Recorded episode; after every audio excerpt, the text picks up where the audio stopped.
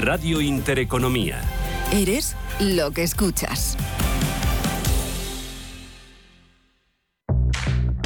En Fellow Funders tenemos las mejores series. Invierte fácilmente en rondas de financiación en fase semilla, crecimiento, expansión o inmobiliario. Tickets desde 500 euros. Bienvenido a Fellow Funders, la plataforma online de inversión alternativa.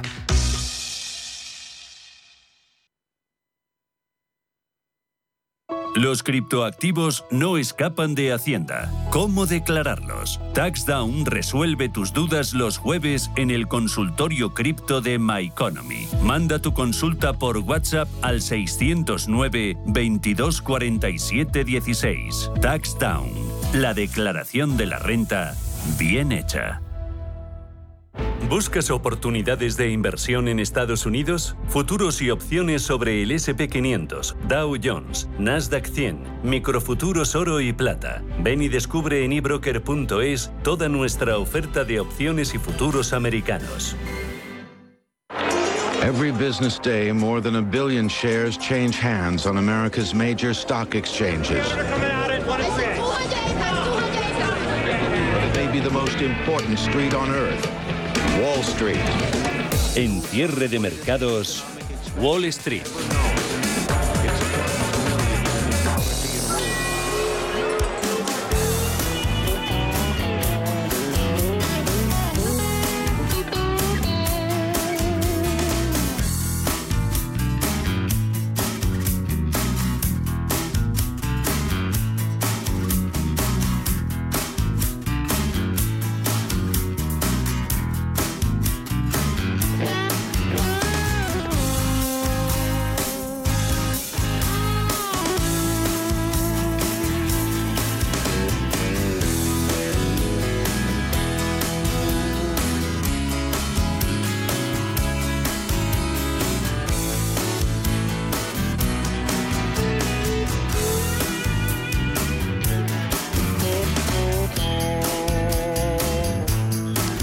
Índices americanos. Tras la tormenta de la sesión previa, vemos eh, subidas a estas horas en los eh, principales índices americanos. Acumula avances Dow Jones de Industriales del 1,14%. 32.613 puntos, SP500 índice amplio ganando un 1,7, 4.058 arriba Nasdaq bastante más, un 2,5, hasta los 11.914. Jornada de recuperación después de las fuertes caídas de la sesión de ayer, si bien toda esa tendencia de fondo sigue siendo de corrección en un entorno de riesgos al alza hasta que los mercados terminan advirtiendo que los riesgos inflacionistas se, moderen. Así que también vemos alivio en, en el mercado de bonos, rendimiento del 10 años americano corrigiendo desde máximos de 2018. Varios miembros de la FED hablan hoy. Ningún otro dato importa tanto a los mercados estos días como es el de la inflación. Mañana hay gran expectación con esas cifras del IPC estadounidense y esta tarde el presidente Joe Biden ofrecerá su valoración sobre el coste de la vida. Paul Miergo, buenas tardes. Sí, ¿qué tal Javier? Buenas tardes. Biden va a hablar de inflación a partir de las cinco y media de la tarde hora peninsular española. Ya han hablado varios eh, miembros eh, de la Fed. Eh, John Williams de la Fed de Nueva York y miembro permanente del FOM aboga por subir rápidamente los tipos para fin de año para frenar la inflación y que esos tipos vuelvan a niveles más normales, es decir, entre el 2 y el 2,5%. Dice Williams que añade que las subidas de 50 puntos básicos en las dos próximas reuniones eh, tienen sentido como escenario base. También acaba de hablar su colega Thomas Barkin, el presidente de la Fed de Richmond, dice que el camino que ha tomado el Banco Central estadounidense no va a provocar necesariamente una recesión. Loretta Mester de Cleveland va más lejos y dice que los tipos deberían subir más allá del nivel neutral para controlar la inflación y no cree que la Fed empuje la economía norteamericana hacia una caída sostenida. En este aluvión de comentarios de la Fed todavía tienen que hablar Rafael Bostic de Atlanta, el gobernador Christopher Waller y Neil Kashkari de Minneapolis. La caída en los mercados bursátiles globales eh, que borraron de golpe y plumazo 11 billones de dólares desde finales de marzo, puede haber tocado suelo por ahora, ya que el varapalo que se han llevado sobre todo las acciones tecnológicas empieza a ser o atraer a los compradores en las caídas. Para algunos el argumento se basa en indicadores técnicos, mientras que otros analizan lo que ofrecen las empresas como balances sólidos y altas rentabilidades por dividendo. Además, los inversores ya han descontado muchas preocupaciones, eh, según comenta Peter Oppenheimer, que es el estratega jefe de renta variable global de Goldman Sachs, incluida la inflación, el crecimiento y el endurecimiento de las políticas monetarias y la guerra en Ucrania. uh, equities are starting to look attractive for medium to longer term según Oppenheimer, el mercado de acciones empieza a ser atractivo a medio y largo plazo para comprar.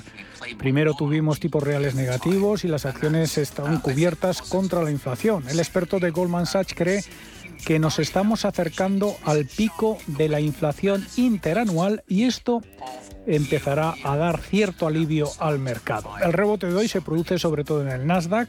Las empresas tecnológicas son las que han registrado una corrección más elevada en Wall Street. Como decimos, el conjunto de las conocidas como Big Tech, los títulos de mayor capitalización del sector, se han dejado en tres días más de un billón de dólares de capitalización bursátil. El mercado bajista del Nasdaq se acerca a una caída del 30% desde sus máximos de noviembre. Y hoy entre los valores protagonistas eh, destacan a farmacéuticas como Pfizer, que ha dicho que va a comprar el fabricante de medicamentos para migraña Biohaven Pharmaceutical por unos 11.600 eh, millones de dólares en efectivo. Las acciones de Novavax se hunden con fuerza después de que el fabricante de la vacuna no cumpliera con las estimaciones de resultados. También eh, hay que hablar de Tesla, que ha paralizado la mayor parte de su producción en su planta de Shanghái debido a los problemas eh, para asegurar eh, las, las piezas o las autopartes, según informa Reuters. Cinco Corporation, Warner Music, Electronic Arts y Fox Corporation se encuentran entre las empresas que presentan hoy resultados.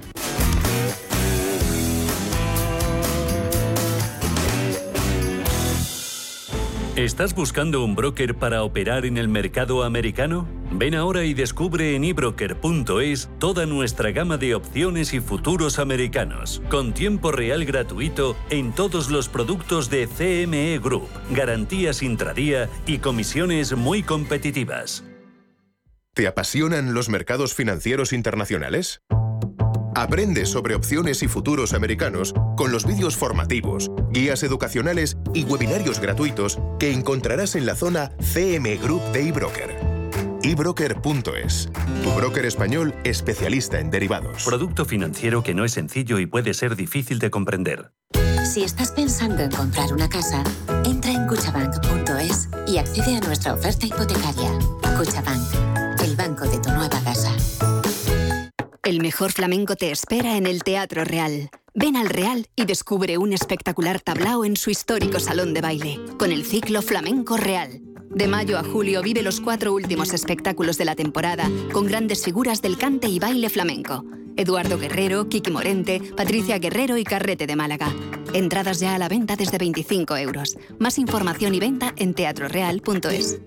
Si caminas solo, irás más rápido. Si caminas acompañado, llegarás más lejos. Luna Sevilla es su asesor patrimonial de referencia. Prestando nuestros servicios como agentes de Caser Asesores Financieros, somos una empresa con amplia experiencia profesional y una clara apuesta por la formación de calidad, la información transparente y objetiva y por el asesoramiento financiero personalizado y continuado. Si desea más información, visite lunasevilla.es o llámenos al 91 762 3442. ¿Tu hipoteca está contaminada por el IRPH? Recuperar tu dinero puede parecer complejo. Nosotros en Durán y Durán Abogados sabemos que es posible. Los resultados, un 99,9% de éxito, nos avalan. Contacta con Durán y Durán Abogados.com. El IRPH para nosotros es cosa del pasado. Tenlo presente. Durán y Durán Abogados.com. Mantén sana tu hipoteca. Mercado de divisas. La actualidad del euro, el dólar, la libra y todo el mercado Forex. Un programa presentado por Raúl Castillo. Elige tu propio camino en el mundo de la inversión. Mercado de divisas. Los miércoles de 2 a 3 de la tarde en Radio Intereconomía.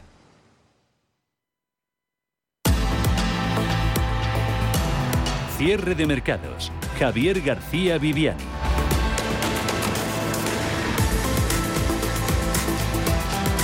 Siguen las alertas económicas más que latentes, eh, pero el freno en la jornada de hoy martes, en los intereses, en los rendimientos de la deuda y la caída también en el precio del petróleo están ayudando a sortear algo mejor las presiones. IBEX 35 eh, lo tenemos con el modo rebote activado, rebote que viene comandado sobre todo por bancos y también Grifols a la cabeza de las subidas esta última ganando más de un 6%. Son los siete valores en rojo dentro del índice selectivo. A continuación lo vemos. Hoy toca ese rebote en los mercados del viejo continente también tras la peor jornada que ha tenido la renta variable mundial desde junio de 2020, cuando la pandemia de coronavirus seguía haciendo estragos. Casi dos años después, ese COVID sigue haciendo mella en los mercados, políticas estrictas de China para erradicar el coronavirus han llevado a sus autoridades a endurecer por fases las restricciones aplicadas en dos de sus eh, principales ciudades, en Pekín y Shanghái. Repercusiones económicas y en la cadena de suministros poniendo en guardia a los analistas, también a las empresas con nuevos eh, parones en los centros de actividad. Ahí están a la vista las exportaciones, las ventas al exterior de China que han registrado su menor crecimiento en dos años y el freno en su economía agravando, no puede ser de otra forma, los temores a una brusca desaceleración en el crecimiento económico mundial. Sea como sea, ahí están esos avances en renta variable europea, IBEX eh, ganando un 1%, 8.221 puntos, algo lejos de los máximos intradía, los ha tocado en los 8.259, sube Eurostox un 2,24, 3.605, gana DAX alemán un 2,35 hasta los 13.695. Es su lectura ahora mismo en tiempo real. Queda algo más de una hora de negociación en esta segunda sesión de la semana. Nosotros estaremos hasta las 7 de la tarde. Iremos con algunos temas eh, que adelantamos ahora en sumario titulares.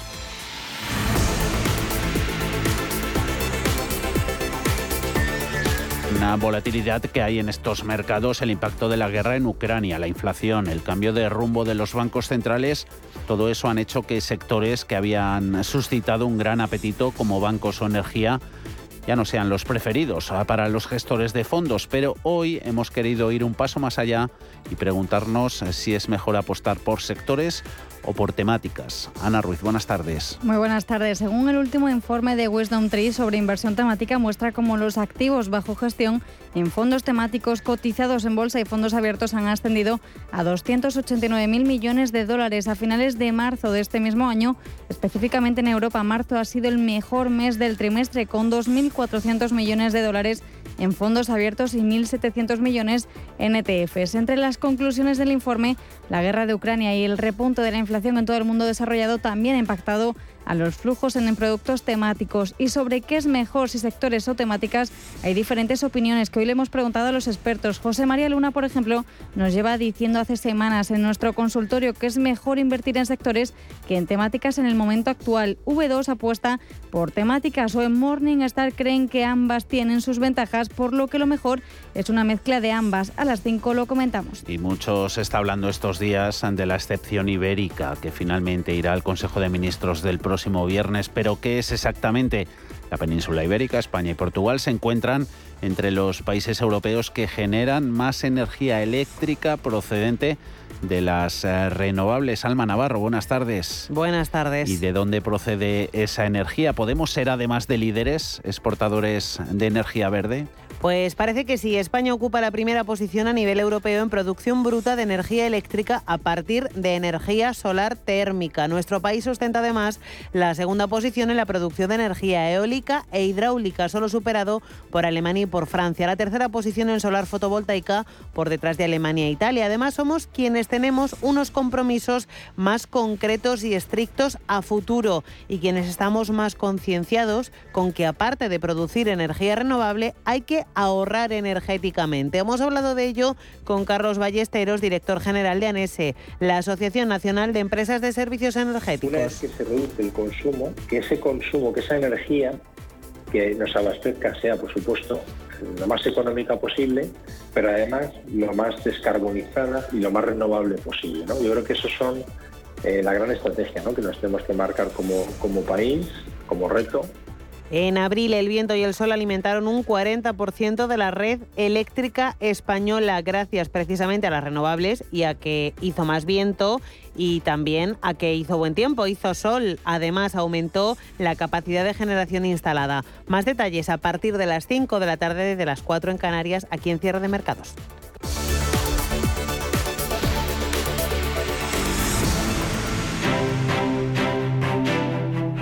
Grupo ACS patrocina este espacio.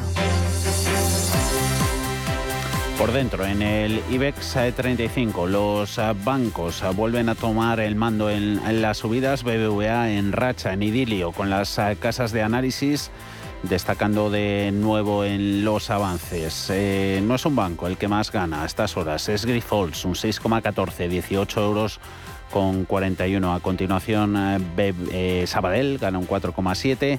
BBVA un 2,6, prácticamente lo mismo que Santander, que marca los 2,67 euros en precio. Bank Inter 5 euros con 29, 2,5% también para ella. Recuperación que vemos en algún título de lo más golpeado ayer, sobre todo farmacéuticas. Sube Robi un 2,19.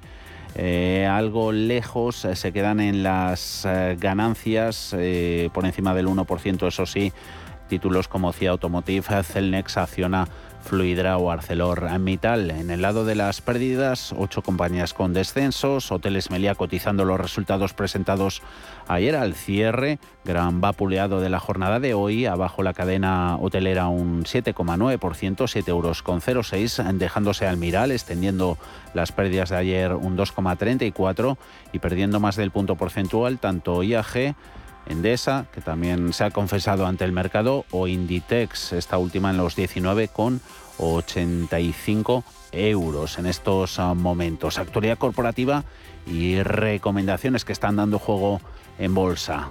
Ana, cuéntanos. Arrancamos precisamente por Endesa, que ha ganado 338 millones en el primer trimestre, lo que supone una caída del 31%. La energética ha dicho que el trimestre ha sido extremadamente volátil en el sector eléctrico, subrayando que ha sido un periodo marcado fuertemente por el deterioro del escenario macroeconómico y los altos precios de las materias primas. Aún así, mantienen sus objetivos financieros para el año. José Bogas, CEO de la empresa.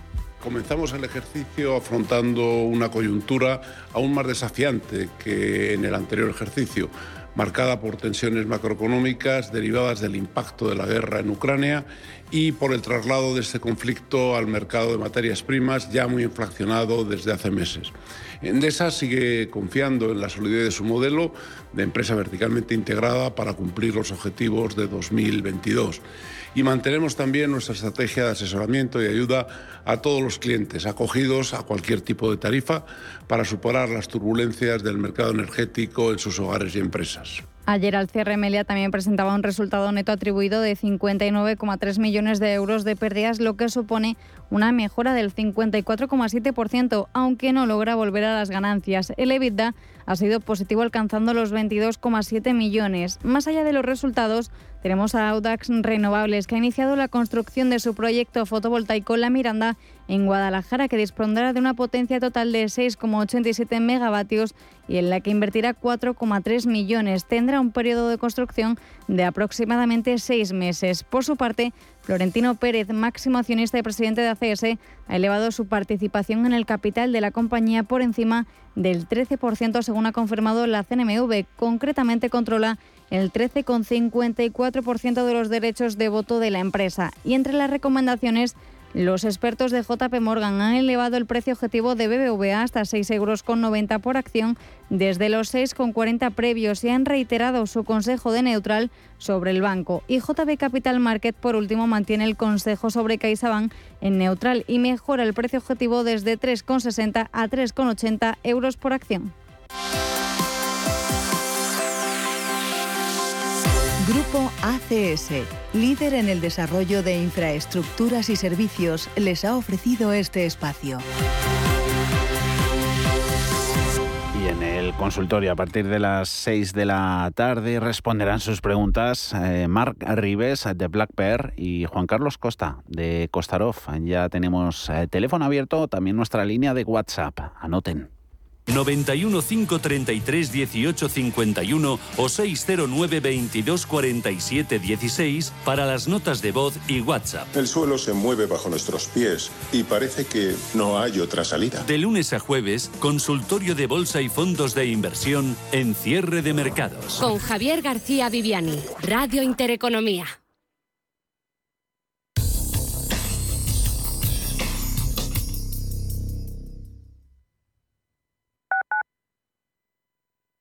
Urbanitae es una nueva plataforma de inversión inmobiliaria que te permite invertir a lo grande con cantidades pequeñas. Uniendo a muchos inversores, logramos juntar el capital suficiente para aprovechar las mejores oportunidades del sector. Olvídate de complicaciones. Con Urbanitae ya puedes invertir en el sector inmobiliario como lo hacen los profesionales. Si te gusta el séptimo arte, Vivir de Cine es tu programa. Dirigido y producido desde Hollywood por José Ignacio Cuenca y presentado por María Ayer. Toda la actualidad del cine, estrenos, festivales y críticas, sin olvidar los clásicos. Los jueves, de 10 a 12 de la noche. Y los viernes, de 12 y media a 2 y media de la madrugada, Vivir de Cine, en Radio Intereconomía. En Don Pal celebramos 60 años compartiendo nuestro jamón y los sabores más exclusivos de nuestra gastronomía, con el sello de Jabugo como buque insignia. Nuestro objetivo supremo, la excelencia.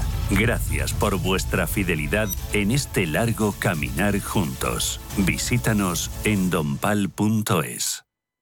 Hola, soy Rafa Jiménez. De 12 a 2 del mediodía, en Radio Intereconomía, nos quedamos a media sesión. Una forma tranquila de ver la actualidad sin perder de vista la economía. Di que nos escuchas.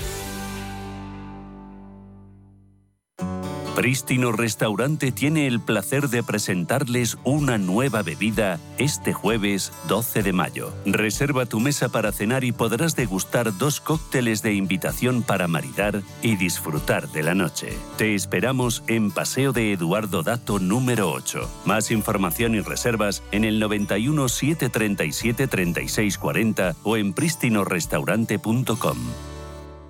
Radio Intereconomía la radio de las empresas.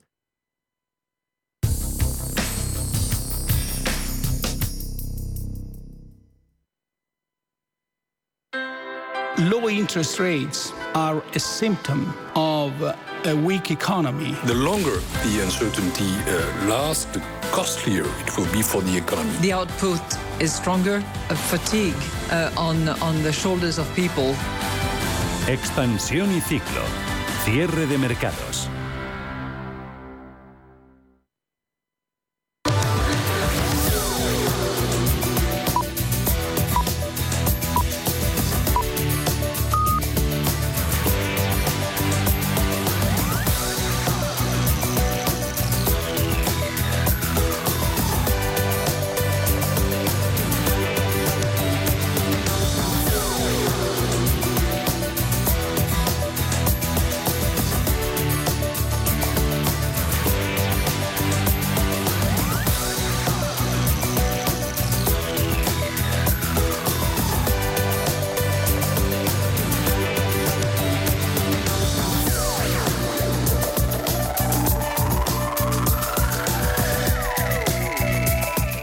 Expansión y ciclo, lo empezamos hablando de esa excepción ibérica para fijar un precio máximo al gas que se usa para generar electricidad. Se va a aprobar el viernes, será en un Consejo de Ministros extraordinario. El asunto se ha retrasado y de hecho Alma aún quedan detalles técnicos pendientes de resolver. Sí, al final han hecho falta siete semanas para la aprobación de esta excepción ibérica y se necesitará más tiempo aún para adaptar el sistema. La negociación hasta ahora no ha sido fácil. Primero España y Portugal tardaron un mes en pactar con Bruselas ese tope de 50 euros al gas. Por el camino se cayeron ideas como un precio para la península ibérica y otro el mismo para el resto de Europa. También ha habido diferencias entre España y Portugal. Finalmente la Comisión ha necesitado todo tipo de detalles técnicos, aunque ayer por la tarde se conseguía ese visto bueno de Bruselas. Isabel Rodríguez, ministra portavoz se aprobará en esta semana, pero no ha podido hacerse en el día de hoy. Lo haremos en el próximo Consejo de Ministros, que será extraordinario el próximo viernes. Insisto que es un acuerdo que eh, tiene que ver eh, y que nos afecta no solo a nosotros, sino también a nuestros vecinos portugueses. Ayer mismo la Comisión Europea lo que hizo fue dar su carta de conformidad, es decir, esa preautorización pendiente de nuestra propuesta eh, legislativa, pero es una propuesta que tenemos que llevar tanto el Gobierno eh, de España como el Gobierno de Portugal. Lo que sí ha aprobado hoy el Consejo de Ministros es el primer tramo de la línea de avales ICO para autónomos y empresas por importe de hasta 5.000 millones de euros, que forma parte las medidas incluidas en el plan de respuesta a la guerra de Rusia en Ucrania. Sí, nueva línea de Valésico que se marca en el nuevo marco temporal de ayudas aprobadas por la Comisión Europea destinadas a respaldar el tejido productivo y la economía de la Unión ante los efectos económicos de la invasión rusa en Ucrania. De nuevo, Isabel Rodríguez de estos 5.000 millones de euros, en este caso dirigidos a las empresas, a las pequeñas y medianas empresas, a los autónomos de nuestro país para que hagan frente a la guerra de Putin y a sus consecuencias económicas. Detrás de estas grandes cifras, sobre todo, lo que están detrás son eh, personas, son hogares, son familias. Esta primera línea de avales forma parte de un paquete de 10.000 millones. Entre los requisitos para importes avalados de hasta 400.000 euros, la garantía cubre hasta el 80%. El plazo de la financiación puede ser de hasta 10 años. Todas las empresas tendrán derecho a una carencia inicial de 12 meses y las entidades financieras deberán mantener abiertas las líneas de sus clientes hasta el 31 de diciembre de este año. Y tras el fracaso en las negociaciones de los agentes sociales para pactar una subida salarial, este año, en 2022, la COE, la patronal, recomienda subidas moderadas y ligadas siempre a la productividad y a la creación de empleo. Los empresarios evitan dar, un porcentaje concreto de, de, alza salarial para este año, pero eso sí dejan claro su rechazo a vincular las subidas a la inflación. Los representantes de los empresarios se sentarán a negociar en las más de 4.000 mesas abiertas sin tener fijada esa subida salarial. Pero eso sí, en cualquier caso, desde la patronal advierten que aunque no esté contemplado de forma explícita en el documento que se ha publicado este mediodía, el máximo que se plantean es el que ofrecieron a los sindicatos, un 3,5%. Antonio Garamendi, presidente de COE.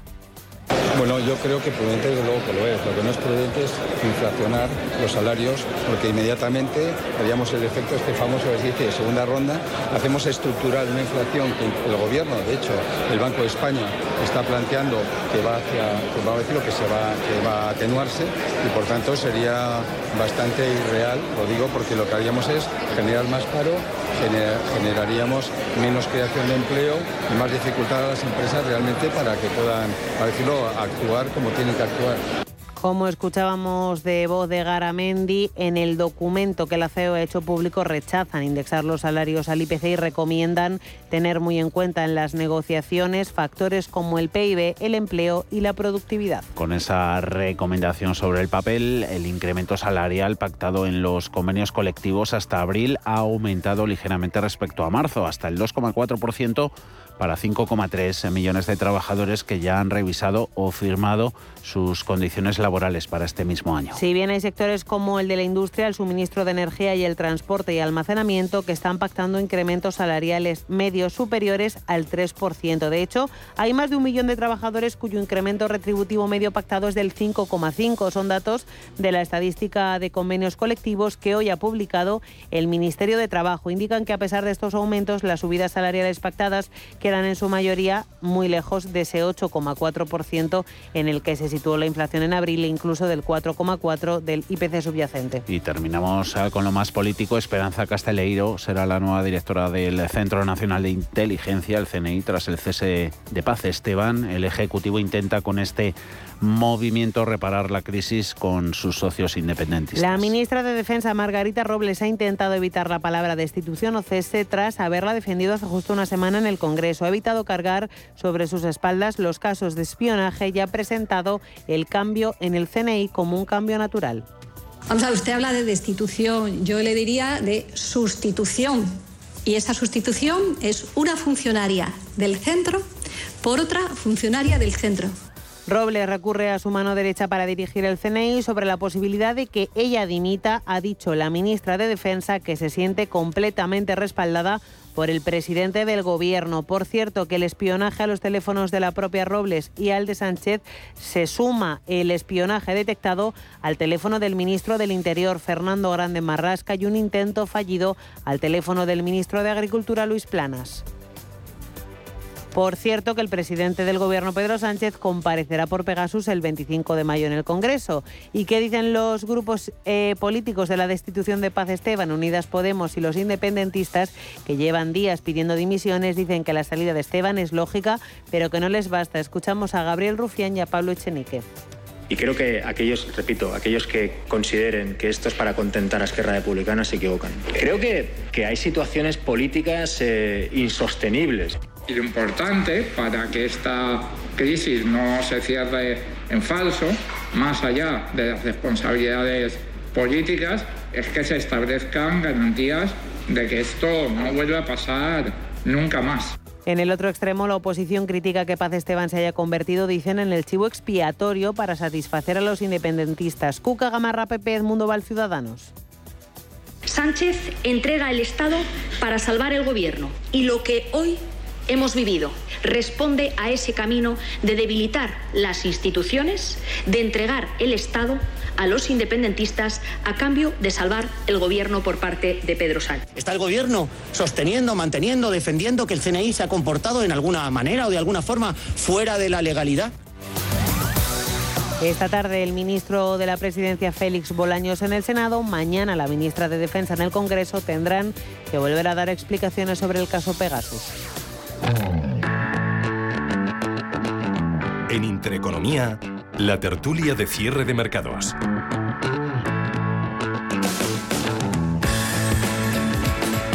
Hasta las 5 tiempo vamos a tener para el análisis y las reflexiones sobre todos estos temas de actualidad. Hoy con Juan Pablo Calzada. ¿Cómo estás, Juan Pablo? Muy buenas tardes a todos. Y Antonio Álvarez Osorio. Muy buenas tardes también para ti, Antonio. Hola Javier, hola Juan Pablo, ¿qué tal? ¿Cómo estáis? No sé si habéis escuchado la, rueda de prensa de, la ministra de Defensa esta mañana de, Margarita Robles, de lo más eh, surrealista de las, que, de las intervenciones que, que se recuerdan. La hemos escuchado, ha comparecido para dar cuenta de ese cese, sustitución o destitución, como bien quiera llamarlo, de la directora del Centro Nacional de, Inteligencia, eh, ese cese de, Paz Esteban, pues otro, otro capítulo ¿no? en la más que convulsa historia de los, de los servicios secretos en este nuestro país, Juan Pablo. Yo creo que más que los servicios secretos es un problema de, de lo que está dispuesto a entregar el gobierno por seguir dos días más en, eh, sentado en la Moncloa, ¿no? O sea, nuestro presidente está dispuesto a vender literalmente a quien haga falta. Yo, vamos, me parece increíble que alguien que ha, actuado de manera eh, legal, ¿no? O sea, como, pues no, el CNI no, no, no escucha a nadie si no le autoriza un, juez, en este caso del, Tribunal Supremo que tenga que, dejar el, cargo, por mucho que digan, lo han, han destituido, por mucho que diga la, ministra, eh, porque los espiados, que, eran, que son unos delincuentes, porque han cometido un delito contra la Constitución española, eh, consigan echarla del, de su trabajo y encima, aún así, les parezca poco y que, que sigan hasta quieran seguir hasta la ministra Robles. Yo a mí me parece esto increíble cuando lo que teníamos que estar es pendientes de qué, qué, han sacado del, del teléfono móvil del presidente del gobierno y si tiene que ver algo con el cambio de postura de, España con respecto al Sahara mm. y que y que en qué vamos también pues aprovechando y dice oiga ¿qué, pasa con la mujer de del presidente del gobierno que está todo el país con problemas con Marruecos menos ella que le va todo de maravilla allí mm, mm. o sea esto es eh, el mundo al revés, ¿no? O sea, un deterioro institucional que cuando pensábamos que no podía ir más rápido, pues va todavía más rápido. Yo me parece una desgracia para nuestro país. Y mire, los servicios secretos siempre son polémicos y siempre tienen problemas, pero tienes que tenerlos porque si no tienes un problema gravísimo. Y lo que estamos haciendo con nuestros servicios secretos a tres días de la cumbre de la OTAN, me parece un absoluto despropósito y, como bien digo, solo por, por motivaciones de, mantenerse en el poder eh, tres días más con no se sabe qué. Y dice, porque no parece que tenga muchas probabilidades de renovar mandato, pero bueno, supongo que dice que cada día que gano, eh, o sea, cada día que sigo es un día que gano. A mí me parece una locura y ya una huida hacia adelante del gobierno actual que vamos a ver que qué desgracias nos, nos, sigue trayendo al país, ¿no? Pues todo esto no, no ayuda a, los ciudadanos y desde luego a, las, vamos, mm. A la reputación de nuestro país en el exterior. ¿no? Mm. Un gobierno que ha evitado señalar a, Marruecos como posible autor del, del espionaje, eh, no va a pedir explicaciones, eh, silencio por tanto y ni una protesta formal ante quien haya podido agreder a, nuestras autoridades, ¿no? En definitiva, sino que arremetemos contra la institución esa institución silenciosa, también discreta, que por, que por su deber de reserva no va a reaccionar ni a contradecir a los gobernantes de la nación cuyos, cuyos intereses en, en teoría defiende, ¿no, Antonio? Bueno, yo creo que es que eh, jamás podríamos haber pensado que, que, detrás de, una, de, un principio del quebranto, de la vulneración de un principio de la seguridad jurídica, que es un poco lo que se ha pretendido en estos últimos años, podía haber también el quebranto y la vulneración de algo peor, que es el principio de seguridad institucional, ¿no? y entonces ya estamos tocando, no, antes estábamos tocando los cimientos, ahora yo creo que ya estamos tocando incluso el subsuelo donde se asientan esos cimientos, ¿no? O sea, ya llegamos a un, llegamos a unos grados de degradación absoluta en, relación a lo que está sucediendo y, ya hay una confusión entre los intereses, hay, hay un conflicto y una confusión entre los intereses personales, institucionales, políticos de cada uno de los intervinientes y ya la verdad es que se está haciendo un engrudo eh, demasiado eh, demasiado denso mm. para, para que sea una digestión cuanto menos razonable para el resto de los ciudadanos. ¿no? Y yo creo que eso no nos puede llevar a ningún sitio, no nos va a llevar a ningún sitio. Es verdad, como dice Juan Pablo, que tenemos a la vuelta de la esquina eh, la reunión de la OTAN, mm. y estamos mandando un mensaje a nuestros aliados, a nuestros socios, no solo de la OTAN, sino también de la Unión Europea, estamos mandando un mensaje que es un mensaje peligroso, ¿no? Es decir, eh, si ya no nos consideraban fiables, mm. eh, para no darnos información, por ejemplo, de las reuniones que ha habido multilaterales y bilaterales en relación con la guerra de Ucrania, ahora, eh, después de todo esto, es que el problema es que la sensación que tienen nuestros aliados, nuestros socios, no es que no seamos fiables, es que no saben en qué situación estamos y que la falta de fiabilidad no es respecto de una coyuntura eh, concreta, sino que es en respecto de una forma de hacer las cosas que no permite eh, tener una cierta eh, fiabilidad y una cierta estabilidad a la hora de nuestros comportamientos, ¿no? y nuestras conductas y nuestras decisiones, ¿no? Respecto de ellos. Eso al final eh, conlleva decir, oye, hoy vendemos Argelia por Marruecos, pero mm. después vendemos a Marruecos por el CNI, después vendemos al CNI no sé qué, después quitamos a la directora del CNI porque nos conviene, porque políticamente ya hemos llegado a un callejón sin salida y entonces tenemos que ofrecer una cabeza. Y entonces ofrecemos esta a ver si escampa. Mm. Bueno, pero es que esa forma de hacer las cosas al final mm, está cogiendo una velocidad que, que políticamente es difícil de soportar, pero ya no te cuento institucionalmente, o sea, el desgaste institucional de toda esta situación, eh, si lo pudiéramos medir en términos eh, de valoración de país, eh, estaríamos verdaderamente asustados ¿no? con, con ello. ¿no? Eh, CNI, mm, eh, qué duda cabe, no se debería usar para, para sacar rédito político. ¿Creéis que está siguiendo así? Parte, mm, no sé si por los diferentes gobiernos que han pasado por, por, por Moncloa, Juan Pablo. Yo creo que no. Dice, lo que sí que están sacando mucho partido político son los enemigos de, de la Constitución y de nuestro país que tenemos internamente. ¿no? Eso sí que están viendo eh, el, el, mejor de los panoramas posibles, ¿no? El poder destruir el CNI, que es una de las pocas cosas que les para, ¿no?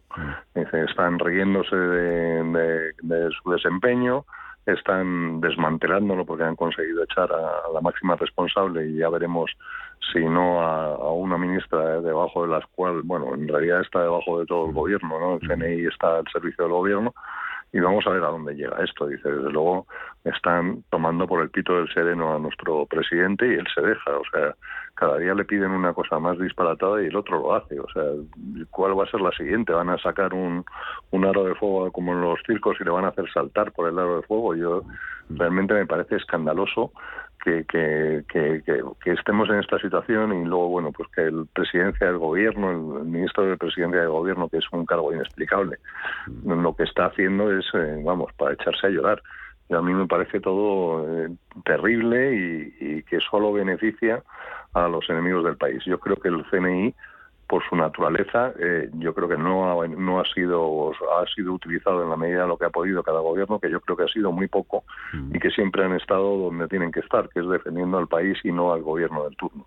Y yo creo que esto eh, pues no, no está ayudando, ¿no? Dice, luego el CNI no hay que preocuparse porque no creo que se revuelva contra el gobierno porque no, no está en, en ello y bueno, pues es el eslabón débil en el sentido de que le vas a poder echar todas las culpas y que por su naturaleza pues no se va a revolver ni va a decir nada. Pero a mí esto me parece de una enorme tristeza. Yo como ciudadano español estoy ya empezando ya no estar preocupado, es preocupado, avergonzado y temiéndome lo peor para dentro de una semana, porque es que esto es un carrusel que nunca acaba desde que empezó el gobierno de este señor, del señor Sánchez, la, las des, los desastres que vienen uno detrás de otro y que no solo no los evita, es que los propicia. Mm, y marca, marca país, ¿no? Como, como decíais, que queda deteriorada.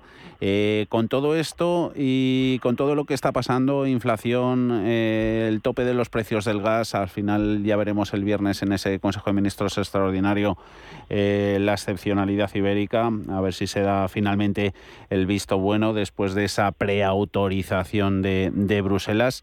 Eh, Pegasus ha sido una buena cortina para, para, tama, para tapar el, el, debate sobre el crecimiento de los precios en nuestra economía, Antonio? Bueno, yo creo que es que al final lo que estamos poniendo es continuamente parches, parches propagandísticos, parches, de marketing, pero en definitiva, eh, bueno, vamos a estar ante una coyuntura económica eh, verdaderamente complicada a medio y largo plazo, muy complicada, con unas previsiones que aquí parece que es que se bajan ya los puntos de la previsión del crecimiento de tres en tres sin ningún problema y sin que eso conlleve ningún tipo de alteración de los presupuestos que se han aprobado.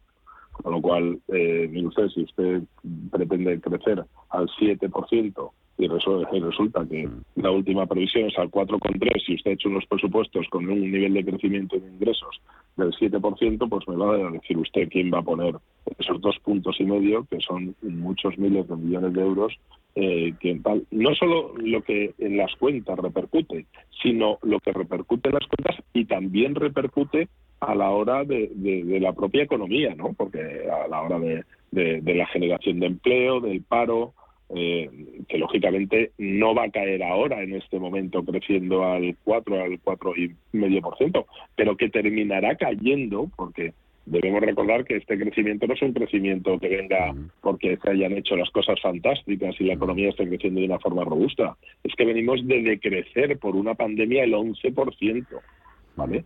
Entonces, cuando estamos hablando de crecimientos del 4, estamos hablando de la recuperación y la reactivación económica después de una situación crítica a nivel sanitario, ¿no?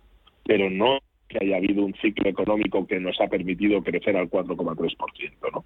Estamos hablando de la recuperación de un PIB que efectivamente se vino abajo por un modo, por un hecho muy concreto y en unas circunstancias y unas coyunturas muy claras. ¿no?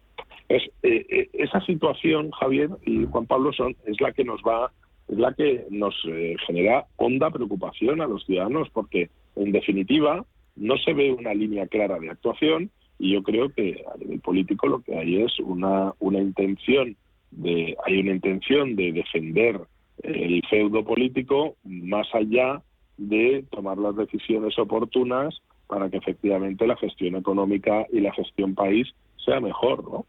Y claro, si uno en una circunstancia así está más pendiente de que no le rasuren la oreja antes de que tomar las decisiones correspondientes para que el país pueda defenderse de una situación coyuntural como la que está viviendo y como la que va a vivir en el futuro, pues la verdad es que cuando haya que tomar decisiones, las decisiones que no se han tomado ahora habrán de tomarse en el futuro y de una forma mucho más intensa y de una forma mucho más agresiva. ¿no? Mm-hmm. Eh, Juan Pablo, y luego ahí ya lo tenemos comprobado, eh, subasta tras subasta del, del Tesoro, como, como está España pagando más por, por la financiación de la deuda y eso que aún no ha subido los tipos de interés eh, el Banco Central Europeo y lo único que no, que no se hunde es la, es la inflación. Sí, bueno, la inflación mm, algún día, bueno, vamos a ver si no hemos entrado en una espiral inflacionista, que por el momento no lo parece, pero estamos cerca, hay que tener mucho cuidado para que eso no ocurra y eh, por el momento, bueno, pues empezamos a tener muchos problemas para financiar la deuda, ¿no? Y más que nos queda, porque efectivamente los presupuestos, o sea, ya no es el cuatro y pico que dice el gobierno, es que es muy difícil que lleguemos al tres. O sea, mucho de la, del rebote tenía que ver con que a nuestros vecinos les fuera bien y no les está yendo bien y con que se activara o se aplicaran adecuadamente los fondos europeos y eso pues generara crecimiento pues ni a nuestros vecinos les va bien ni en los fondos europeos han sido aplicados prácticamente un 3% en lo que llevamos de año, con lo cual eh, es muy difícil y encima tenemos problemas de, de precios de materias primas. Bueno, pues estamos en una situación muy mala y efectivamente se está empezando a notar en la deuda y lo que nos y lo que nos queda, ¿no? Porque aún sigue comprando el Banco Central Europeo. Cuando no compre el Banco Central Europeo vamos a ver cuánto estamos pagando de verdad con la deuda y ahí nos podemos llevar una sorpresa eh, monumental, ¿no? Nos podemos encontrar con que no estás pagando un punto por ciento, un 1% más, sino que a lo mejor estás pagando un 2 o un 3% y eso ya sí que desbarata hasta el final todo. O sea, ya tenemos problemas con que el presupuesto no se va a cumplir porque están eh, redactados al 7 pensando que vamos a crecer al 4, que no será el 4, que será el 2 y pico. Y si, encima te sube el servicio de la deuda, pues el presupuesto realmente puede tener desviaciones del 10 o del 15% y estamos hablando de, muchísimo dinero, ¿no? Estamos hablando de 40.000, 50.000 o 60.000 millones de desviación, que a ver de dónde sale ese dinero, ¿no? O dónde lo vas a recortar. Pues está claro, aquí no se lo van a recortar, ¿no? Dice a los presuntos socios de, del gobierno, esos no les van a recortar. O sea, ¿a quién nos lo van a recortar? Al resto de, personas. Nos van a seguir subir, subiendo los impuestos cuando ya no podemos ni pagar la, casi la gasolina, no se puede pagar casi la compra. Encima nos van a volver a subir los impuestos. La verdad es que la situación es muy compleja y es lo más natural que se empieza a notar en el mercado de deuda. ¿no? Mm. Eh, no es prudente inflacionar los salarios. Escuchábamos antes a, a Garamendi en la negociación colectiva. ¿Qué opináis, Antonio? Bueno, es que al final eh, la solución para la política, que, se, para la situación económica, eh, esa solución política que se pretende dar, eso de vamos a subir los salarios para que la gente no pierda poder adquisitivo, eh, es una huida hacia adelante, porque en definitiva la subida de salarios lo que conlleva, lógicamente, es la quiebra de muchas empresas ¿no? y el cierre de muchas empresas, porque al final parece que es una decisión, no, hay que subir los salarios, bueno, sí, ¿quién lo paga? ¿Quién paga esa subida de salarios? ¿Quién, ¿Quién es el que tiene que pagar esa subida de salarios? Y, lógicamente, ¿qué impacto tiene sobre la cuenta de resultados de una empresa? Porque mucho me temo que si la situación económica no es bollante, ese impacto que tiene la subida de salarios sobre las empresas se va a llevar por delante un 20, un 30% de las empresas que hay en España, ¿no? Mm. Porque hay que recordar que el tejido productivo español está fundamentalmente en un 85-90% basado en las pymes. Es decir, si a las pymes lo que le estamos diciendo es tiene usted que subir los salarios, mm. se van a subir las cotizaciones de la seguridad social, los autónomos van a pagar más, Es decir, mire usted, es decir, eh, eh, todo esto está muy bien, todo es fantástico, van a subir las pensiones, va, pero eh, ¿quién va a pagar esta fiesta? Porque en definitiva es lo que dice Juan Pablo. a partir del mes de julio, el BCE en principio va a retirar todos los estímulos y, y va a dejar de comprar deuda. En ese momento sabemos cuál es nuestra prima de riesgo, que volveremos a hablar de ella muy temprano, eh, en nuestra prima de riesgo eh, eh, sabremos cuál es la verdadera prima de riesgo que tenemos del país. Sabremos cuánto nos cuesta el dinero en el mercado, no lo que nos han estado comprando gratis, para sujetarnos en una situación de coyuntura sanitaria y de crisis como la que hemos vivido, mm. sino cuando tenga que España salir a los mercados, cuando ya no ese estímulo y esa compra por parte del BCE no exista, es decir, ¿qué nos va a costar el dinero que necesitamos para poder financiarnos. Es decir, y, esa es una situación para mí grave y la tenemos a la vuelta de la esquina. No nos queda más que mes y medio. Pues de todo esto están hablando autoridades monetarias desde el Banco Central Europeo, Nagel, insistiendo en eso que comentabais, diciendo que el BCE debería subir eh, tipos de interés en julio. Si los datos eh, entrantes hasta la fecha confirman que la inflación es demasiado alta y que debería finalizar ese programa de compra de deuda a finales del mes anterior, es decir, de, junio. Eso en Europa. Luego, Mester de la FED, esta frase que estamos eh, subrayando. La volatilidad del mercado, es decir, las caídas son muy incómodas, eh, pero son necesarias para bajar la inflación. Mester, de la Reserva Federal. Otro día sacamos punta a todo ello. Juan Pablo Calzada, Antonio Álvarez Osorio, gracias a los dos. Buena tarde de martes. Un placer. Hasta la próxima. Buenas tardes a todos. Chao.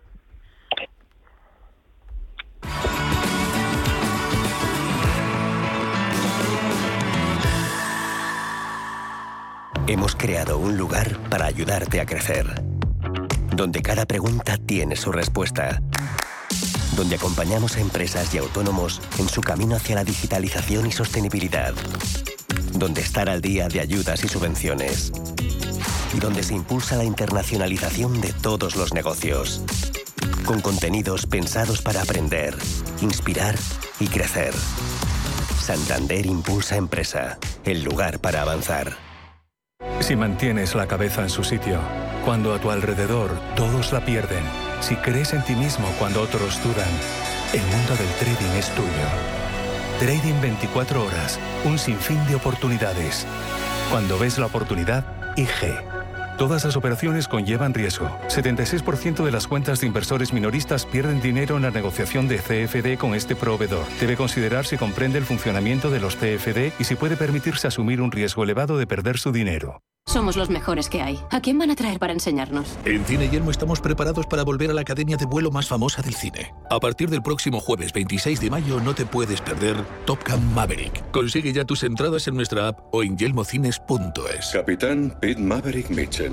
Recuerda, Top Gun Maverick. Estreno 26 de mayo en Cine Yelmo. ¿Te interesa la bolsa? Compra y vende acciones o ETFs con 0 euros de comisión hasta 100.000 euros al mes con XTB. Vente al broker mejor valorado por sus más de 400.000 clientes según Investment Trends y al mejor broker para operar según Rankia. XTB.es. Riesgo 6 de 6. Este número es indicativo del riesgo del producto, siendo 1 indicativo del menor riesgo y 6 del mayor riesgo. Estamos en constante cambio. El mundo cambia. Cambia nuestro entorno.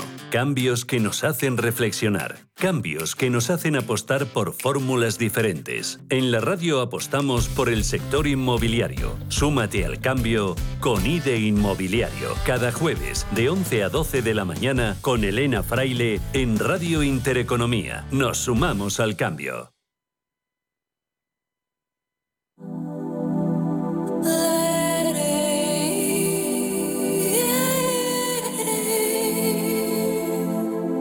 Ruta 42. Los domingos a las 4 de la tarde en Radio Intereconomía. Un viaje infinito por las grandes músicas. Ruta 42. Un programa de Joaquín Martín.